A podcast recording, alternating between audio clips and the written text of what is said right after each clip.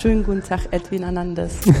Ich habe Sie heute zu mir in mein Büro eingeladen, weil Sie kürzlich eine Bachelorarbeit abgeschlossen haben, ähm, bei, an der ich beteiligt war, obwohl Sie eigentlich in Freiburg am Fraunhofer-Institut ähm, ISE gelaufen ist.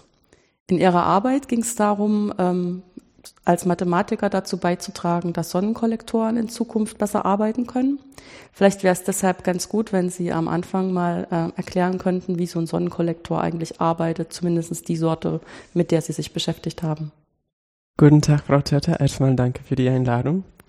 Ähm, ja, in ähm, Fraunhofer ISA haben wir mit thermischen Solarkollektoren gearbeitet.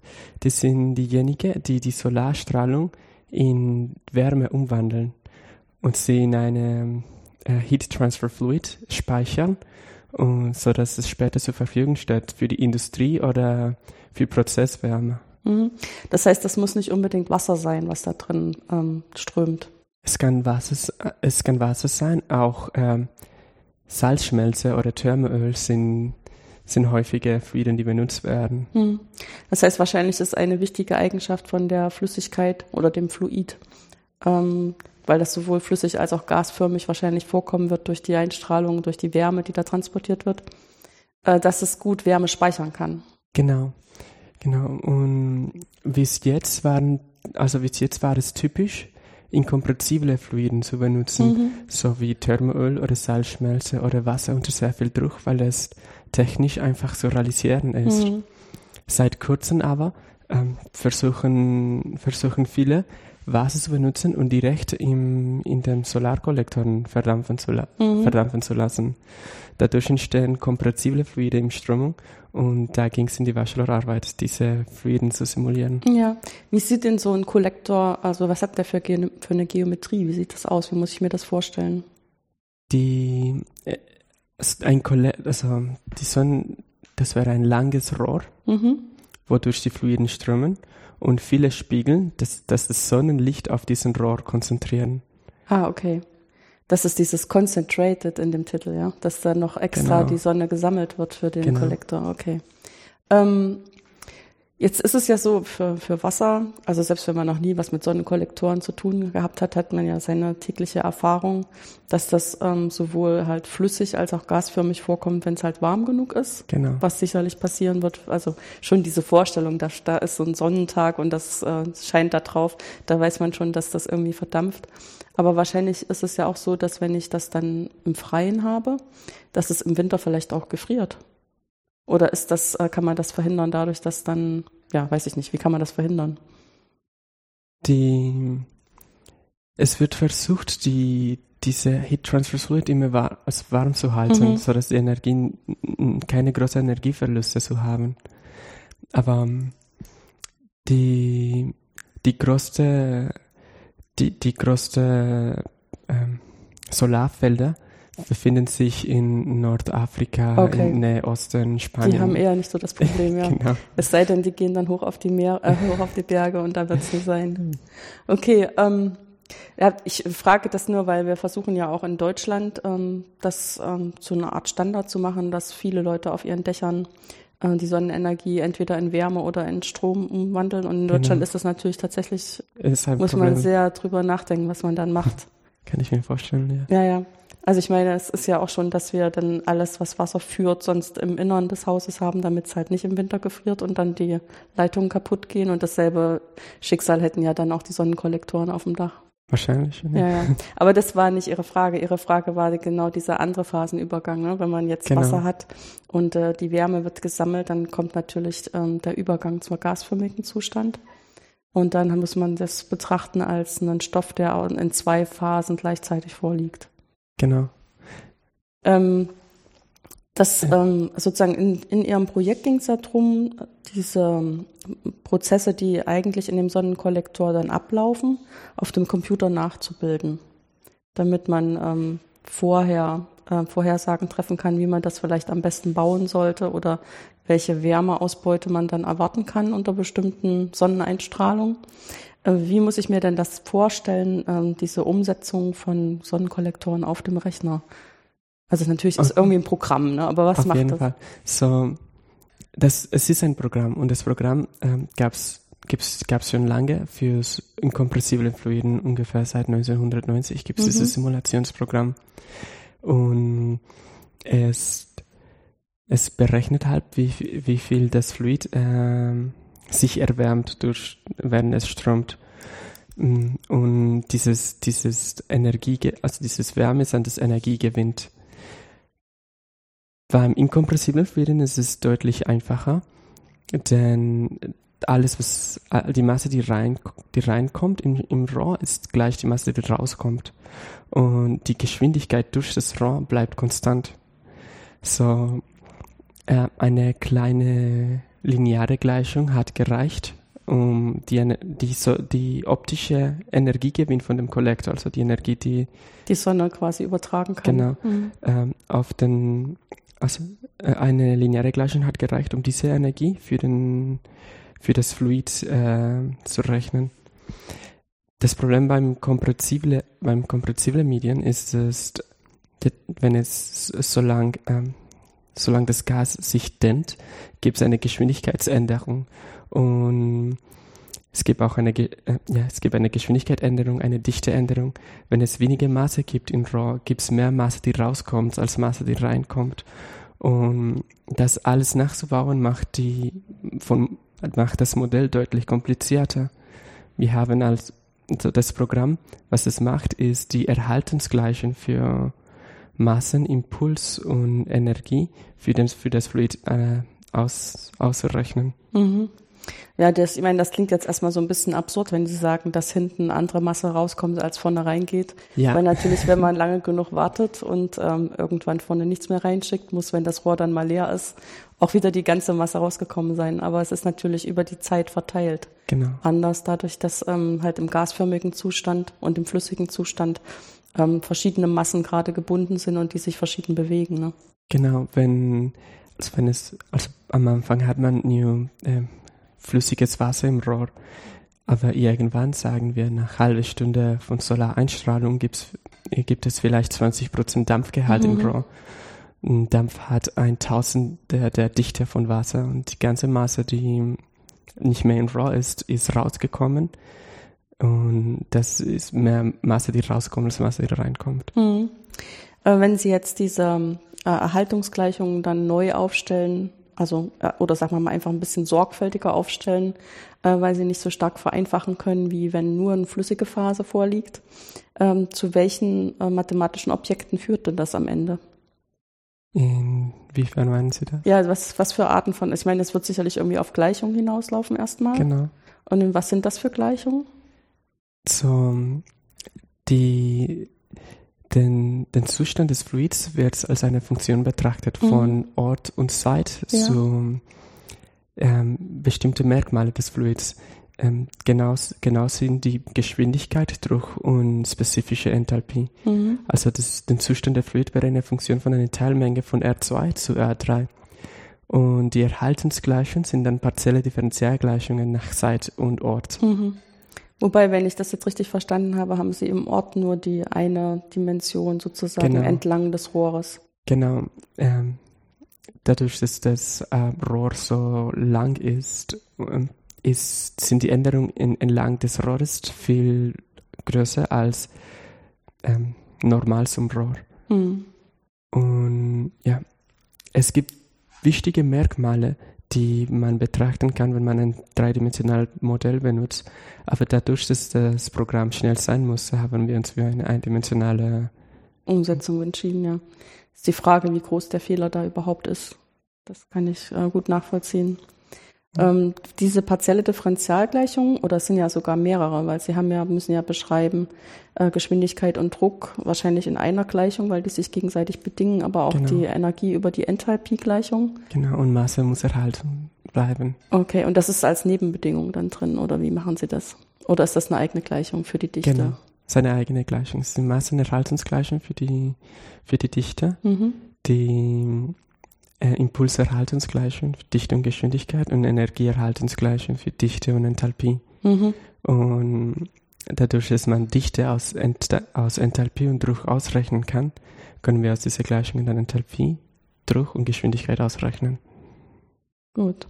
Aber ich meine, eine partielle Differentialgleichung ist ja trotzdem schon ein relativ äh, kompliziertes Objekt. Auf jeden Fall. War Ihnen das vorher im Studium schon mal begegnet? Schon. Ja, okay. Schon. Ähm, aber ich, dadurch, dass ich äh, noch in meinem Bachelor war, hatten unsere Differentialgleichungen immer eine einfache zu finden Lösung. Ja, ja, ja. Oder zumindest haben wir es so betrachtet, die analytische Lösung. Jetzt ähm, ähm, kann man ja diese Lösung von den Gleichungen, die Sie aufgestellt haben, wahrscheinlich nicht analytisch finden und Sie haben dann das irgendwie diskretisieren müssen, um da wenigstens eine approximative Lösung numerisch zu bestimmen. Ähm, konnten Sie da auf ähm, Verfahren zurückgreifen, die am Fraunhofer Institut schon etabliert sind oder haben Sie auch an dieser Stelle äh, überlegt, was passt und ausprobiert, äh, welche Verfahren sich dann am besten eignen? Die für, in, am Fraunhofer habe ich ungefähr sieben Monate gearbeitet. Mhm. Und die ersten zwei Monate habe ich mich mit Literaturrecherche beschäftigt. Ich habe sowohl die Verfahren gelesen, die es draußen gibt, und die Verfahren, die in Fraunhofer ähm, gibt, ja. betrachtet. Und wir haben dann am Ende zwei genommen. Eins ist, basiert sich auf das Modell, das, das am Fraunhofer ISE benutzt wird, um in kompressiblen Medien zu, zu modellieren. Und die andere ist eine allgemeine, eine, eine allgemeine, ein allgemeines Algorithmus, Algorithmus für mhm. Strömung und Wärmeübergang. Und ähm, wieso überhaupt zwei verschiedene Algorithmen? Also es werden ja sicherlich beide irgendwelche Stärken, aber auch wieder Schwächen haben. Das ist eine sehr gute Frage. Ähm, eins Eins, ein Algorithmus heißt Simpler. Die, die, die, die, von ihm haben wir erwartet, dass er ziemlich genau ist. Und er kann alles ausrechnen. Die, die, also der kann das Impuls äh, erhalten, die Masse erhalten und die Energie erhalten im System. Und davon wir erwarten, dass dieses Modell ziemlich genau ist. Ja, weil wenigstens da keine Fehler auftreten. Ne? Wenn genau. dann sonst auch noch Rechenfehler auftreten, genau. aber da treten keine Fehler auf. Genau. Aber das Modell ist iterativ im mhm. Vergleich zu den Modellen, die es schon in Fraunhofer gibt, die die Lösung direkt ausrechnen. Ähm, und auch es braucht bestimmte Merkmale des Fluids, so wie die, äh, die Druckverlustdurchschreibung, die teuer auszurechnen sind. Und es, falls, das, falls dieses Verfahren am Ende zu langsam sei, hatten wir ein anderes Verfahren, hatten wir das andere Verfahren als Backup. Mhm. Das war diese Erweiterung des, des Modells, das in Fraunhofer gibt. Das Modell, das in Fraunhofer gibt, ist ein Blockflow-Modell. So, dieses neue Modell haben wir dies, das erweiterte Blockflow genannt. Und es rechnet nicht das, die Impulserhaltung wir, wir, wir geben das Modell einen Impuls am Eingang und am Ausgang und äh, geht davon aus, dass das Impuls linear äh, sinkt, so wie beim inkompressiblen Fluiden. Mhm. Und wir waren uns nicht sicher, ähm, was für einen Einfluss diese Vereinfachung treffen, äh, also machen würde, ob, ob die ob die Ergebnisse nicht mehr brauchbar sind oder oder wie es am Ende aussehen wird. Aber mhm. auf jeden Fall wird das Programm dadurch viel schneller. Es ist nicht mehr iterativ und man braucht nicht mehr die Druckverlust, Druckverlust durchschreiben auszurechnen. Mhm. Was steckt denn eigentlich, also ich meine, das muss ja irgendeine Diskretisierung auch vorgenommen werden in, in Zeit und Raum. Genau. In welchen Größen, welche Größenordnungen ähm, sind denn da typisch jetzt für Ihre Beispielrechnungen?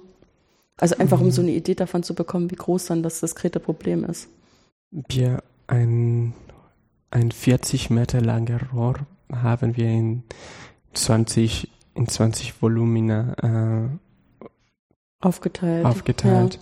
so dass äh, jedes Kontrollvolumen war ungefähr zwei Meter lang. Mhm. Da, die Rohr selber sind sechs, haben einen 6 Zentimeter äh, Durchmesser. Man kann sich dann das Volumen schon vorstellen. Ja. Und in der Zeit, also ich meine, es ist ja sicherlich ein Prozess, der in der Zeit abläuft. Die Frage ist, inwieweit Sie jetzt das als einen zeitabhängigen Prozess angeschaut haben oder eher als sozusagen einen stabilisierten Prozess. Ähm, es von Anfang an war für uns ja, die, das Prozess in der Zeit interessant, denn wenn wenn das, wenn das System einen stabiles Zustand erreicht, gibt es keine Massenänderungen im Rohr oder die Masse, die von Rohr rauskommt, ist immer gleich zur Masse, die im Rohr reinkommt, mhm. sobald ein stabiles Zustand vorliegt. Und dann hätte man die Modelle für inkompressiven Fluiden benutzen können. Ja. Aber für bestimmte Aktivitäten, zum Beispiel wenn man die Parameter des Kollektors äh, Parameter des Kollektors bestimmen will, muss man mehrere Messungen machen und man kann, wenn man immer auf auf Tagen wartet, wo die Sonne konstant scheint, so dass man konstante Randbedingungen hat und dieses, dieses stabile Zustand erreicht wird, braucht man viel mehr Tagen für die, für die, für genug Messungen, so dass man die Parameter bestimmen kann. Ja. Uns hat es interessiert, ähm, Simulationen machen zu können, wo die, wo der Zustand, der Zustand dynamisch ist und das nach, nachbilden zu können, so dass man dadurch zum Beispiel dann Verfahren benutzen kann, um die Parameter zu identifizieren nach einer bestimmten Menge an Tagen und nicht unbedingt warten müssen, bis es ja. Und ähm, wenn man dann das an, in der Zeit einteilt, wie lange, also wie viele Stufen hätte dann so ein Tag von 24 Stunden? Mm. Wenn die Sonne von 7 Uhr morgens bis 8 Uhr morgens scheint im Sommer. So 8 Uhr abends. Hm? 8 Uhr abends scheint, ja.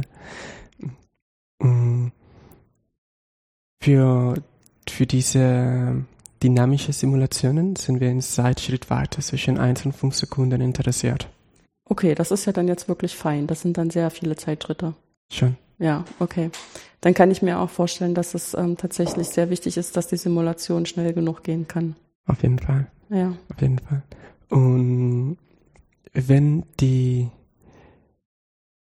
ja, eigentlich, wenn man diese, wenn man, wenn man die Messdaten sammelt, sammelt man die in, Zeit, in Zeitintervallen von 15 Sekunden. Okay. Also ist auch sehr fein. Das hätte ich jetzt nicht erwartet. Also ich meine, vielleicht auch eine Minute, aber wenn ja. man wenn man etwas zu machen will, wie die Parameter nachzubauen, mhm. benutzt man dann feinere Zeitschritte, um die um die Dynamik des Modells des Systems ähm, zu zu zu betrachten. Ja. Aber unsere Simulationen hatten dann Zeitschritt weiter zwischen 1 und 5 Sekunden, vielleicht auch höchstens 10, weil das, äh, das Algorithmus iterativ war. Mhm. Und beim größeren Zeitschritt weiter hat es mehr Iterationen gebraucht, was eigentlich es langsamer gemacht hätte. Ja, das kann ich mir vorstellen. Äh, wie sehen denn jetzt die Ergebnisse Ihrer Arbeit aus, nachdem jetzt diese Simulation Software entwickelt, implementiert und ähm, einigermaßen stabil gelaufen ist? Also welche mhm. Arten von Fragen kann ich jetzt an Ihre Software stellen und welche Antworten bekomme ich dann? Wir haben, wir haben hauptsächlich drei, an meiner Arbeit habe ich auf, hauptsächlich auf drei äh, Ergebnisse hingewiesen. Erstens, alle drei Modelle die zwei neuen, die durch die, die Bachelorarbeit entstanden sind und die ursprüngliche Modell von Fraunhofer-Ise, alle drei haben in den stabilen Zustand über, waren gleich. Haben übereingestimmt, okay. Hm. Zweitens, die zwei Modelle, die, die vorgeschlagen wurden in der Bachelorarbeit, waren, waren sehr ähnlich zueinander, auch in den dynamischen Zustand. Aber drittens, sie waren zu dem inkompressiblen Modell dann wieder anders. Ja. Und ja. Das klingt so, als ob das so ein Erfolg auf der ganzen Linie ist, weil sie einerseits glaubhaft machen konnten, dass das richtig ist, was sie rechnen, wenn es übereinstimmt mit dem ähm, Programm, dem man schon vertraut, und dass es sich gelohnt hat, an der Stelle zu investieren, wenn tatsächlich in der Dynamik entscheidende Unterschiede das, entstehen. Das wollen wir alles sehr gerne glauben. Ja. Wir brauchen, aber in, am Ende nichts ist sicher, bis man es validiert hatten.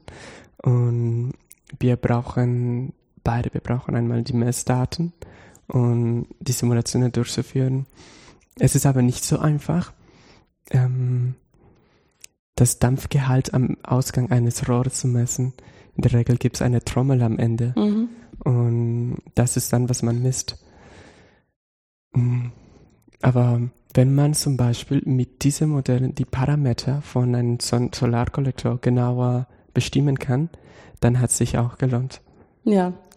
Was wird jetzt das Fraunhofer-Institut mit ihren Ergebnissen machen? Also ich meine, außer dass sie natürlich die Software benutzen werden. Das Projekt wird benutzt, um ähm, Parameter in Direktverdampfung zu, zu identifizieren. Mhm. Direktverdampfung ist, wenn man Wasser benutzt als ein, als ein Fluid und es in, im Rohrdampf entsteht.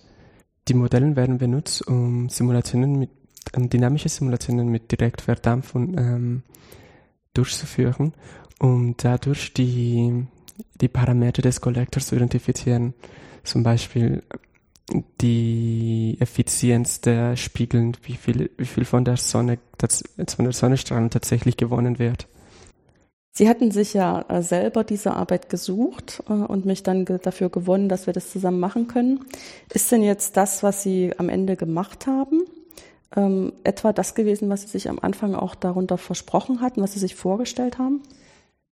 Ich bin sehr glücklich mit der Entscheidung gewesen. Ähm,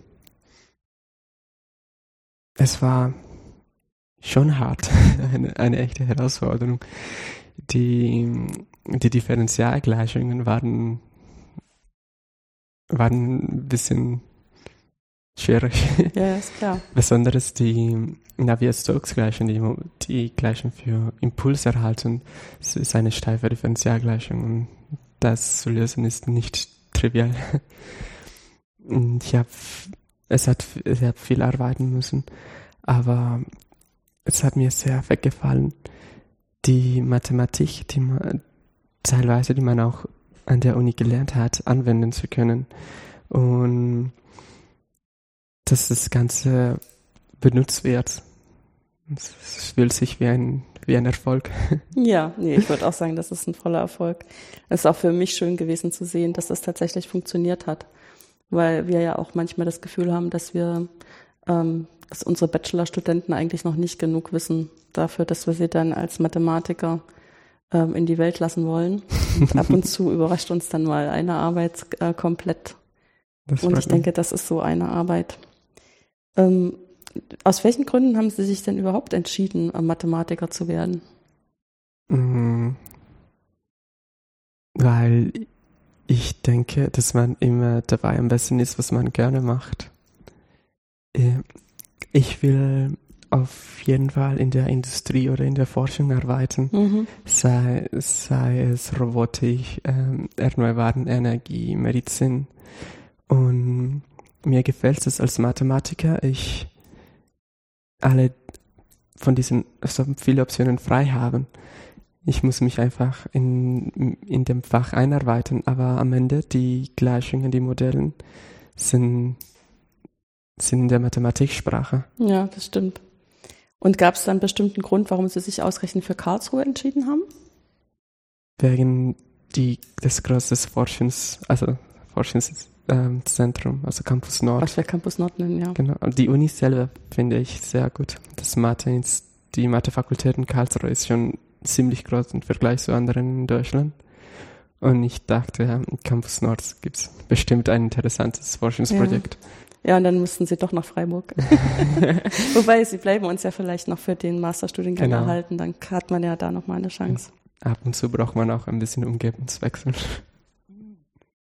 Gut. Ähm, dann danke ich Ihnen ganz herzlich, dass Sie sich die Zeit für das Gespräch genommen haben und bin Sehr gespannt, ähm, ob uns vielleicht nochmal ein anderes Projekt zusammenführen wird und wünsche Ihnen weiterhin viel Erfolg. Vielen Dank.